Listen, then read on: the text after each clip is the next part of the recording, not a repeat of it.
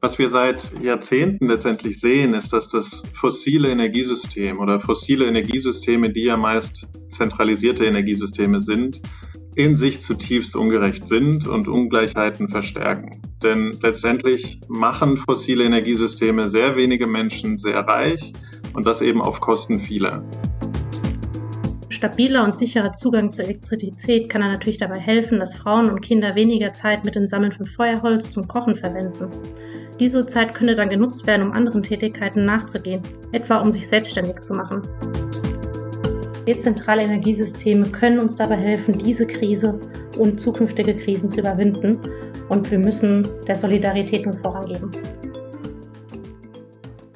Willkommen zurück zu Stromaufwärts, der Podcast für die Energiewende. Wir sind am Start mit Folge 5 und ich freue mich sehr. Wir haben eine super spannende Folge für euch vorbereitet mit vier Interviewgästen. Also ganz, ganz viel spannender Input für euch rund um die Energiewende und den Klimaschutz. Und ihr habt vielleicht im Teaser schon rausgehört, heute haben wir die Themen Energiesysteme und globale Ungleichheit. Wir reden nämlich mit Vertreterinnen des World Future Council und Brot für die Welt und wir haben darüber gesprochen, wie so nachhaltige Energie auch in der Entwicklungszusammenarbeit und Armutsbekämpfung so eine wichtige Rolle spielt. Und äh, es wird international. Tatsächlich haben wir Interviewgäste auch aus Bangladesch und Nepal mit dabei.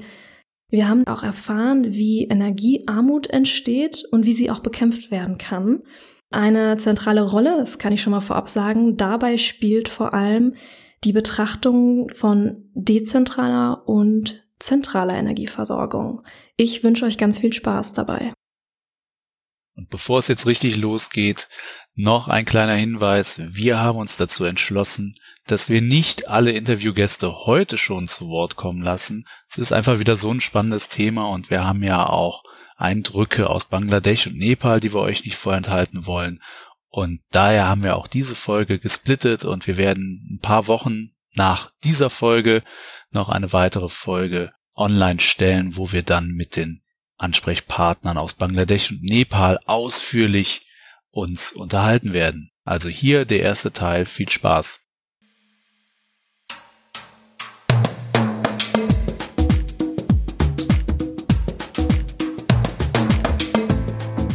Stromaufwärts, der Podcast zur Energiewende.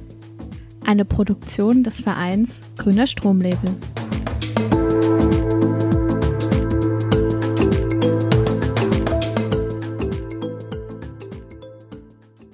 freue mich nun, euch unsere spannenden Interviewpartnerinnen vorzustellen. Das ist einerseits die Anna Skovron, Projektmanagerin für Klima und Energie beim World Future Council in Hamburg und Dr. Joachim Fünfgeld, Referent für Klima- und Energiepolitik von Brot für die Welt. Steigen wir doch direkt mal ein. Anna, magst du dich und deine Organisation mal vorstellen? Ja, gerne. Ähm, ja, Anna Skofron. Ich bin seit 2018 beim World Future Council und der World Future Council verfolgt das Ziel, unseren Kindern und Enkeln einen gesunden, nachhaltigen Planeten mit gerechten und friedlichen Gesellschaften zu übergeben. Also wir setzen uns für die Rechte der zukünftigen Generationen ein. Und um dies zu erreichen, um, identifizieren, entwickeln und beleuchten wir gute Lösungen, die auch zukunftsgerecht um, umzusetzen sind. Der Rat für Zukunft besteht aus ungefähr 50 internationalen Persönlichkeiten aus Politik, Wissenschaft, Wirtschaft, Zivilgesellschaft und Kultur. Und wir sind eine Schwesterorganisation der Right Livelihood Foundation, die in Deutschland unter dem Namen Alternativer Nobelpreis besser bekannt ist. Und viele unserer Counselor sind auch tatsächlich Träger des Alternativen Nobelpreises. Ich selbst arbeite seit knapp zehn Jahren im Klima- und Energiebereich und komme eigentlich über eine ganz andere Schiene dahin, nämlich äh, Japanologie. Ich habe meine Bachelorarbeit damals zu dem Einspeisevertrag in Japan geschrieben und äh, kurz darauf ist das Fukushima-Desaster passiert. Das war eigentlich der ausschlaggebende Punkt, an dem ich für mich entschieden habe, dass eine Zukunft mit erneuerbaren Energien the way to go ist. Und seitdem setze ich mich dafür ein. Vielen Dank, Anna, für die interessanten Einblicke. Da tun sich direkt schon zwei Parallelen auf, die würde ich gerne nochmal zum Besten geben. Einerseits Fukushima. das war auch für mich persönlich genau der Zeitpunkt, wo ich mich entschieden habe, ich möchte im Themenbereich erneuerbare Energien, Energiewende arbeiten. Und ein zweiter Aspekt, das ist äh, der alternative Nobelpreis. Hermann Scheer, der ja auch als ja, Vater des erneuerbaren Energiengesetzes gilt, ist auch Träger des alternativen Nobelpreises. Gleichzeitig ist er auch äh, ja, Gründungsvater des Grüner Stromlabel e.V. Ähm, also so trifft man sich irgendwie mal zweimal im Leben. Joachim, zu dir. Als Referent für Klima- und Energiepolitik bei Brot für die Welt, wie kommt diese Konstellation zusammen? Erzähl doch auch mal kurz was zu dir und deiner Organisation. Ja, sehr gerne. Ähm, sehr schön, hier heute dabei zu sein bei dem Gespräch. Referent für Klima- und Energiepolitik bei Brot für die Welt, das werde ich sehr häufig gefragt. Wir sind ja ähm, eine bekannte Entwicklungsorganisation, die, die größte Entwicklungsorganisation in Deutschland, deren Ziel es natürlich insbesondere ist, weltweit Armut zu bekämpfen. Insbesondere äh, Menschen in Entwicklungsländern, die ärmsten Menschen zu unterstützen und eine würdevolle Zukunft zu ermöglichen. Wie passt da jetzt Klima und Energie dazu? Wir wissen seit langem, dass gerade Menschen im globalen Süden besonders von der Klimakrise betroffen sind. Sie können sich nicht schützen. Sie sind auch ähm, geografisch besonders betroffen von Dürren, von Überflutungen und so weiter. Und gleichzeitig sind es die Menschen, die am wenigsten dazu beitragen. Und wir sehen, dass viele der Entwicklungsanstrengungen der letzten Jahrzehnte und auch Entwicklungserfolge der letzten Jahrzehnte durch die Klimakrise zunichte gemacht werden. Und deshalb engagiert sich Brot für die Welt in dem Bereich und ich persönlich eben vor allem in der Energiepolitik, einfach da unsere Nutzung äh, von Energie hauptverantwortlich für die Klimakrise ist. Und ich äh, setze mich daher in Deutschland dafür ein, die Energiewende ambitioniert und viel schneller voranzutreiben. Ich berate Partnerorganisationen in vielen Ländern in ihrer energiepolitischen Arbeit und unterstütze auch Partnerorganisationen in internationalen Foren wie der, äh, wie den Klimaverhandlungen. Persönlich komme ich an sich aus der Wissenschaft im Bereich Nachhaltigkeitsökonomie promoviert und geforscht und ähm, ja, wollte so im Zuge der Entwicklung der nachhaltigen Entwicklungsziele der, der Agenda 2030 letztlich praktischer daran arbeiten und nicht so im langsamen Rad der Wissenschaft verharren und bin dann so zur globalen Zivilgesellschaft gekommen und 2015 dann eben zu Brot für die Welt. Wir arbeiten etwa seit 2015 schon ähm, zusammen, insbesondere an Strategien, wie gerade in Entwicklungsländern 100 Prozent erneuerbare Energien für alle erreichbar sein können. Wir unterhalten uns heute ja über das Thema globale Ungleichheiten und zentralisierte Energiesysteme. Mittlerweile sagt man, dass globale Ungleichheiten mit der Klimakrise zusammenhängen oder auch durch diese Klimakrise noch mehr sichtbar gemacht werden. Wie stehen diese Ungleichheiten denn mit, mit zentralisierten Energiesystemen in Verbindung? Wie stellt sich hier der Zusammenhang dar? Was wir seit Jahrzehnten letztendlich sehen, ist, dass das fossile Energiesystem oder fossile Energiesysteme, die ja meist zentralisierte Energiesysteme sind, in sich zutiefst ungerecht sind und Ungleichheiten verstärken. Denn letztendlich machen fossile Energiesysteme sehr wenige Menschen sehr reich und das eben auf Kosten vieler.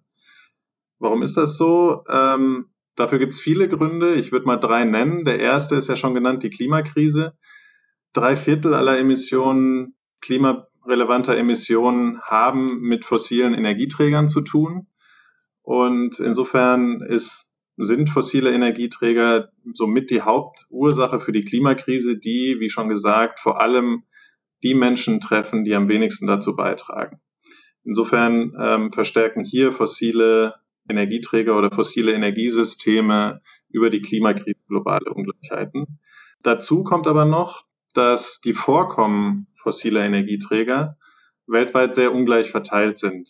Also Ressourcen wie Öl, Kohle, Gas ähm, sind nicht überall vorhanden. Wenige Länder haben davon sehr viel, die meisten Länder sehr wenig oder gar nichts. In Deutschland beispielsweise haben wir fast nur Kohlevorkommen und importieren daher große Mengen an Öl und Gas. Für viele Entwicklungsländer, die eben keine fossilen Ressourcen haben, bedeutet das, dass sie große Anteile ihrer Wirtschaftsleistung für Energieimporte ausgeben müssen und sich so politisch und wirtschaftlich abhängig machen. Andere Länder, Russland oder Länder auf der arabischen Halbinsel, aber auch manche Entwicklungsländer wie Nigeria oder Venezuela haben große fossile Vorkommen, können diese exportieren und damit eben auch Reichtum anhäufen. Das Problem dabei zusätzlich ist, dass dieser Reichtum aber weitem dann nicht allen Menschen in diesen Ländern zugutekommt. Oft verschärfen diese ähm, fossilen Vorkommen beziehungsweise die Förderung von fossilen Vorkommen soziale Ungleichheit innerhalb der Länder. Sie führen zu Zentralismus, zu Monopolen, Korruption und auch politischer Starrheit in gewisser Weise und finanzielle ähm, Möglichkeiten, finanzielle Kraft, politische Einflussnahme wird dadurch dann in den Händen einiger weniger gebündelt, ähm, sodass eben auch das Vorkommen fossiler Energieträger in gewissen Ländern die Ungleichheit verstärkt. Und der dritte Punkt ist, dass es in fossilen Energiesystemen bislang bei weitem nicht gelungen ist, allen Menschen Zugang zur Energie zu verschaffen. Auch die Endprodukte, also Strom, Benzin, Wärme und so weiter, sind extrem ungleich verteilt. In, in Deutschland und Frankreich ist Energie oder die Nutzung von Energie etwas ganz Selbstverständliches. Der Strom kommt aus der Steckdose.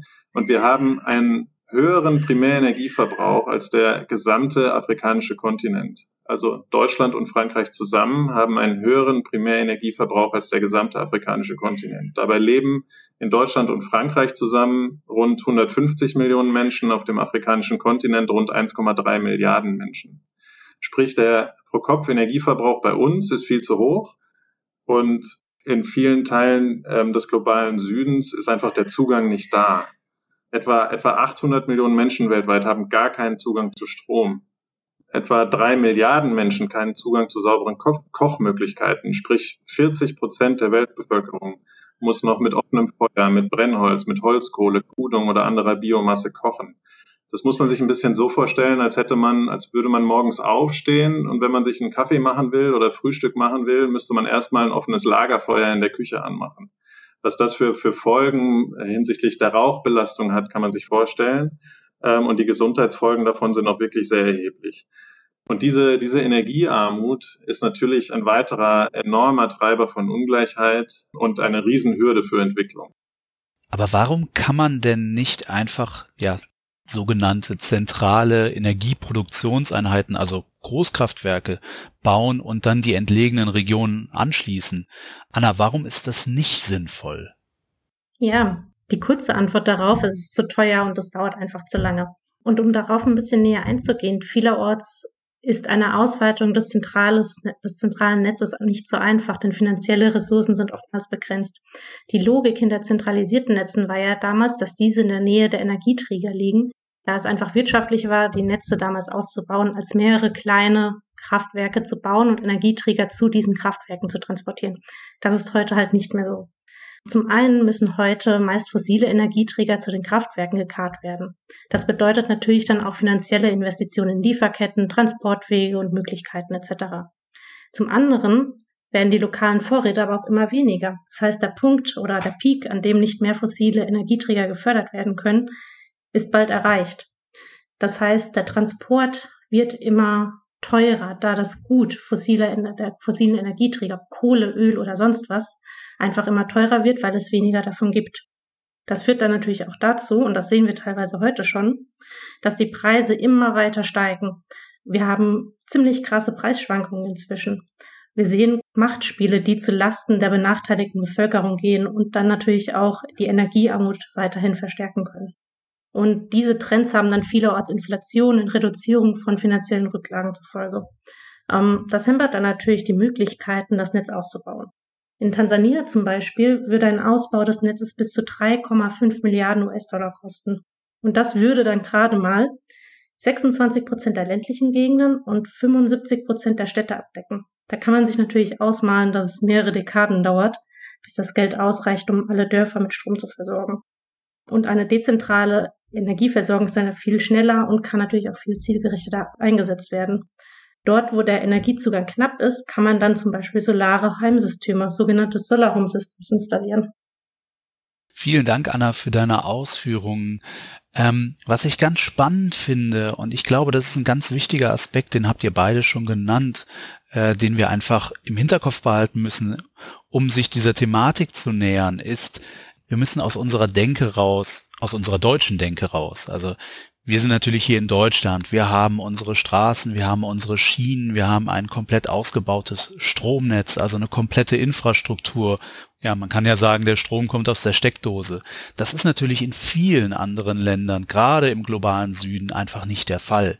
Das heißt, da müssen erstmal die Grundlagen geschaffen werden. Joachim, möchtest du noch was ergänzen?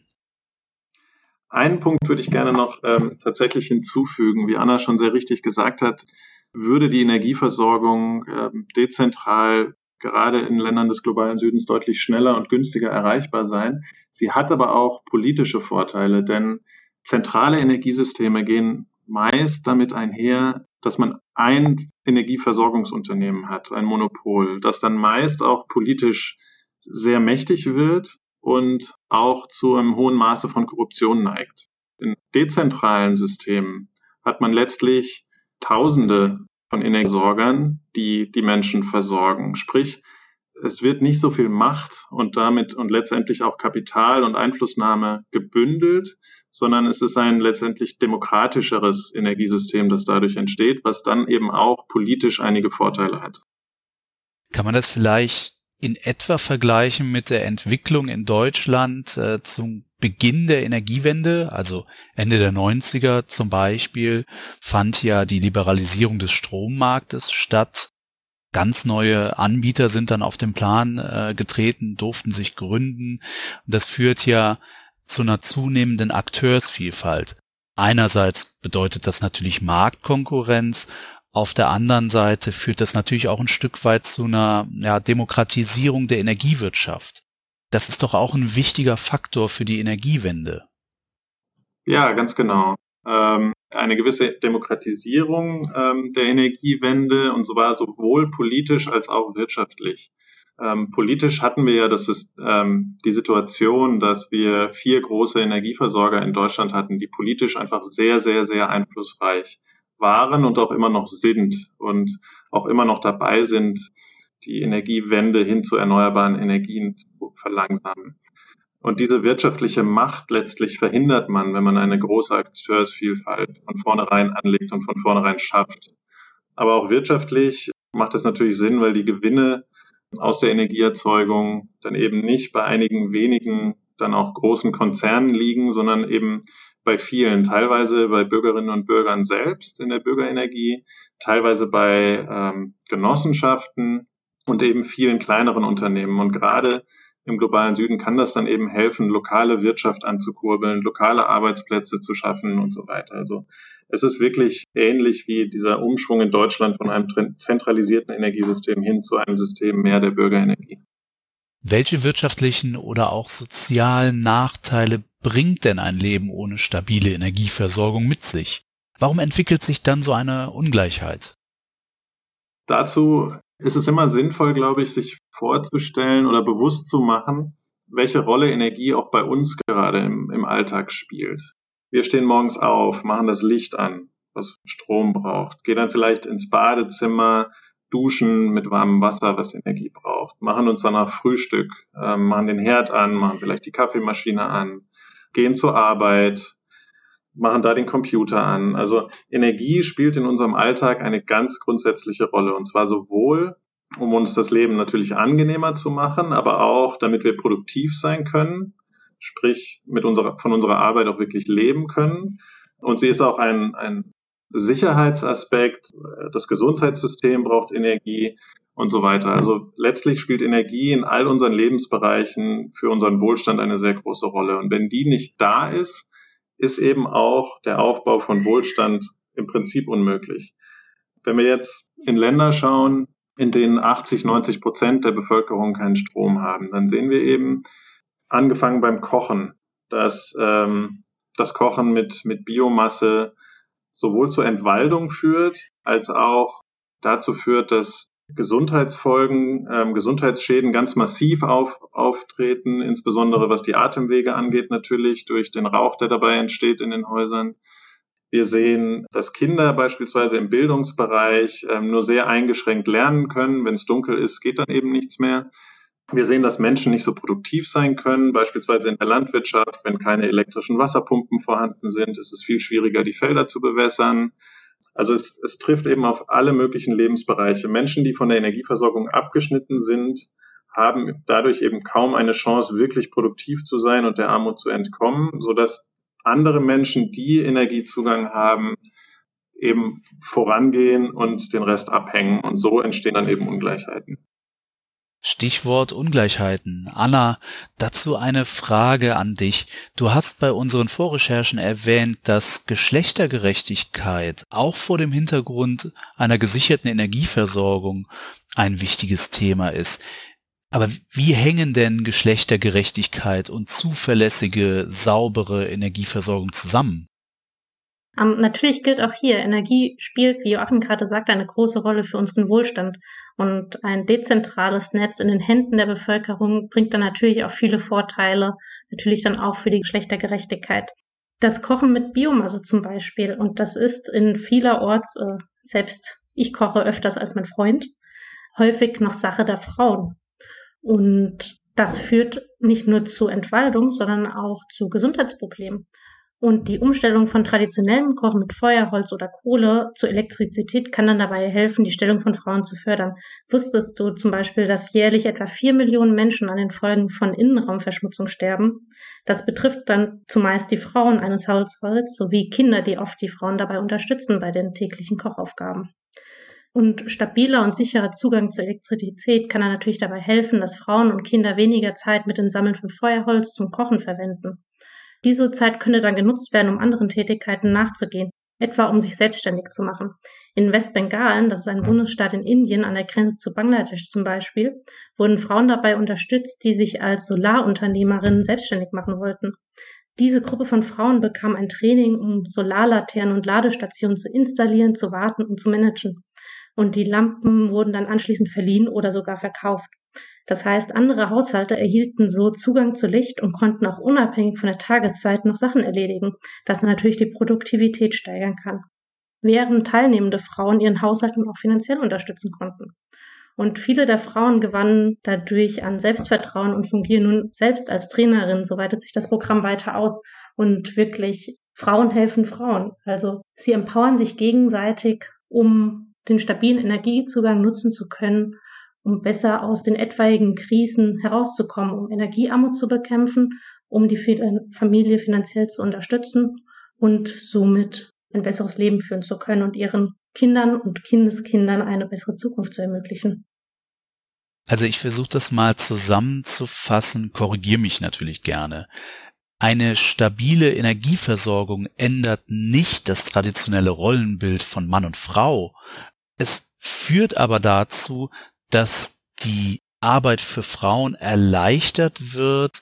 Ähm, das heißt, sie haben dann einfach mehr Chancen, sich weiterzubilden, sich auch gegenseitig zu unterstützen. Das heißt, die Rahmenbedingungen ändern sich und dadurch kann es dann eher gelingen, dass man diese traditionellen Rollenbilder durchbrechen kann. Genau, allerdings würde ich hier noch hinzufügen, dass der Gesundheitsaspekt auch ein sehr wichtiger ist. Also das Kochen in Innenräumen oder selbst wenn man draußen kocht, aber man stelle sich vor, man grillt jeden Tag äh, mehrere Stunden seine Steaks oder so. Ähm, da kann man sich vorstellen, dass, dass das, was dabei eingeatmet wird, durchaus negative Effekte auf die eigene Gesundheit hat. Und das geht vielen Frauen in vielen Ländern des globalen Südens wirklich täglich so. Anna, vielen Dank für diese Ergänzung des so wichtigen äh, Aspektes, den wir noch vorher überhaupt nicht betrachtet hatten. Joachim, Gibt es noch weitere Vorteile bei einer dezentralen Energieversorgung, insbesondere durch erneuerbare Energien? Also wir haben ja jetzt schon über die Themen Gesundheit, stabile Energieversorgung gesprochen. Ist da noch was, was du da ergänzen möchtest? Ein ganz wichtiger Aspekt ist die lokale Wertschöpfung. Einerseits in der Energieerzeugung selbst, sprich es können dann eben kleinere lokale Anbieter sein, die Energiesysteme bereitstellen, sei es bei Solar-Home-Systemen. Da, da gibt es in einigen Ländern mittlerweile verschiedene lokale Anbieter, die Sets für kleine Häuser, Solar-Home-Systeme anbieten. Und so eben auch lokaler Bevölkerung direkt ähm, sowohl bei der, bei der Produktion oder Zusammenstellung der Systeme als auch bei der Installation, bei der Wartung eben Beschäftigungsmöglichkeiten bieten, Jobs bieten. Dann können dezentrale Energiesysteme auch dafür sorgen, dass letztlich die lokale Bevölkerung produktiver wird. Es gibt viele äh, Ansätze, wie Solarkioske beispielsweise ähm, entstehen. Sprich, man, man, man, man stellt sich eine Hütte hin, hat, hat dezentral mit einer Solaranlage ein bisschen Strom, kann dadurch Getränke meinetwegen kühlen, kann es anbieten, dass Handys geladen werden können und schon ähm, hat man ein kleines Geschäft aufgebaut, lokale Wertschöpfung aufgebaut. Sprich, die Möglichkeit, dass kleinere lokale Unternehmen an der Wertschöpfung in der, in der Energieproduktion profitieren, ist eben viel größer. Also ich versuche das jetzt nochmal insgesamt irgendwie zusammenzufassen eine dezentrale Energieversorgung, der bringt so ungemein viele Vorteile gegenüber einer zentralen Energieversorgung. Wir haben einiges da herausgestellt. Sie ist wesentlich kostengünstiger. Wir haben mehr Akteursvielfalt, insbesondere bezogen auf erneuerbare Energien. Wenn die eingesetzt werden, haben wir auch das Thema Klima, Umwelt, Naturschutz, zum Beispiel keine Rodung von Wäldern, auch das Thema Gesundheitsschutz, also nicht nur keine CO2-Emissionen, ähm, sondern hat auch wirklich für die Menschen, die, die direkt sozusagen die Energie nutzen, zum Beispiel zum Kochen, wir hatten es eben. Dann ist auch ein wichtiger Faktor eine stabile Energieversorgung, denn dadurch wird der Arbeitsalltag insbesondere für Frauen erleichtert, was wiederum dazu führt, dass die sich weiter anderen Themen widmen können und was dann schlussendlich auch zu, sogar zu einer Veränderung traditioneller Rollenbilder führen kann. Das sind so ungemein viele Vorteile. Da frage ich mich, warum setzen wir das jetzt nicht um? Worauf warten wir eigentlich? Was die Vorteile angeht, ist eben, kommt zusätzlich noch hinzu, dass die, dass dezentrale Energiesysteme einfach flexibler sind und sich besser an die lokalen Gegebenheiten anpassen lassen und letztlich die Bedarfe der Bevölkerung vor Ort auch dadurch flexibler und besser ähm, zu befriedigen sind. Und einer der für mich als, als Akteur, der versucht, Armut zu bekämpfen, einer der, der wichtigsten Vorteile tatsächlich bei ähm, dezentralen Energiesystemen ist der Faktor Zeit. Sprich, es geht einfach viel schneller. Und mir ist es einfach lieber, Energiearmut in den nächsten paar Jahren überwunden zu haben, als erst in einigen Jahrzehnten. Denn wie Anna schon eingangs sagte, dauert der Aufbau eines zentralisierten Energiesystems einfach sehr lang, bis man ein, in, ein, in größeren Flächenländern überall ein Energienetz, das wirklich alle Menschen erreicht, errichtet hat, dauert es einfach sehr viel Zeit. Und auch der Bau von Großkraftwerken dauert einfach sehr lang, mehrere Jahre. Ein, ein Solar-Home-System in einem Haus zu installieren, dauert einen halben Tag. Ein Windpark, selbst ein größerer Windpark, dauert vielleicht ein halbes Jahr der Bau von fossilen Großkraftwerken dauert mehrere Jahre. Auch von Großstaudämmen dauert es mindestens zehn Jahre. Sprich, der Faktor Zeit ist dabei einfach wirklich sehr, sehr, sehr wichtig.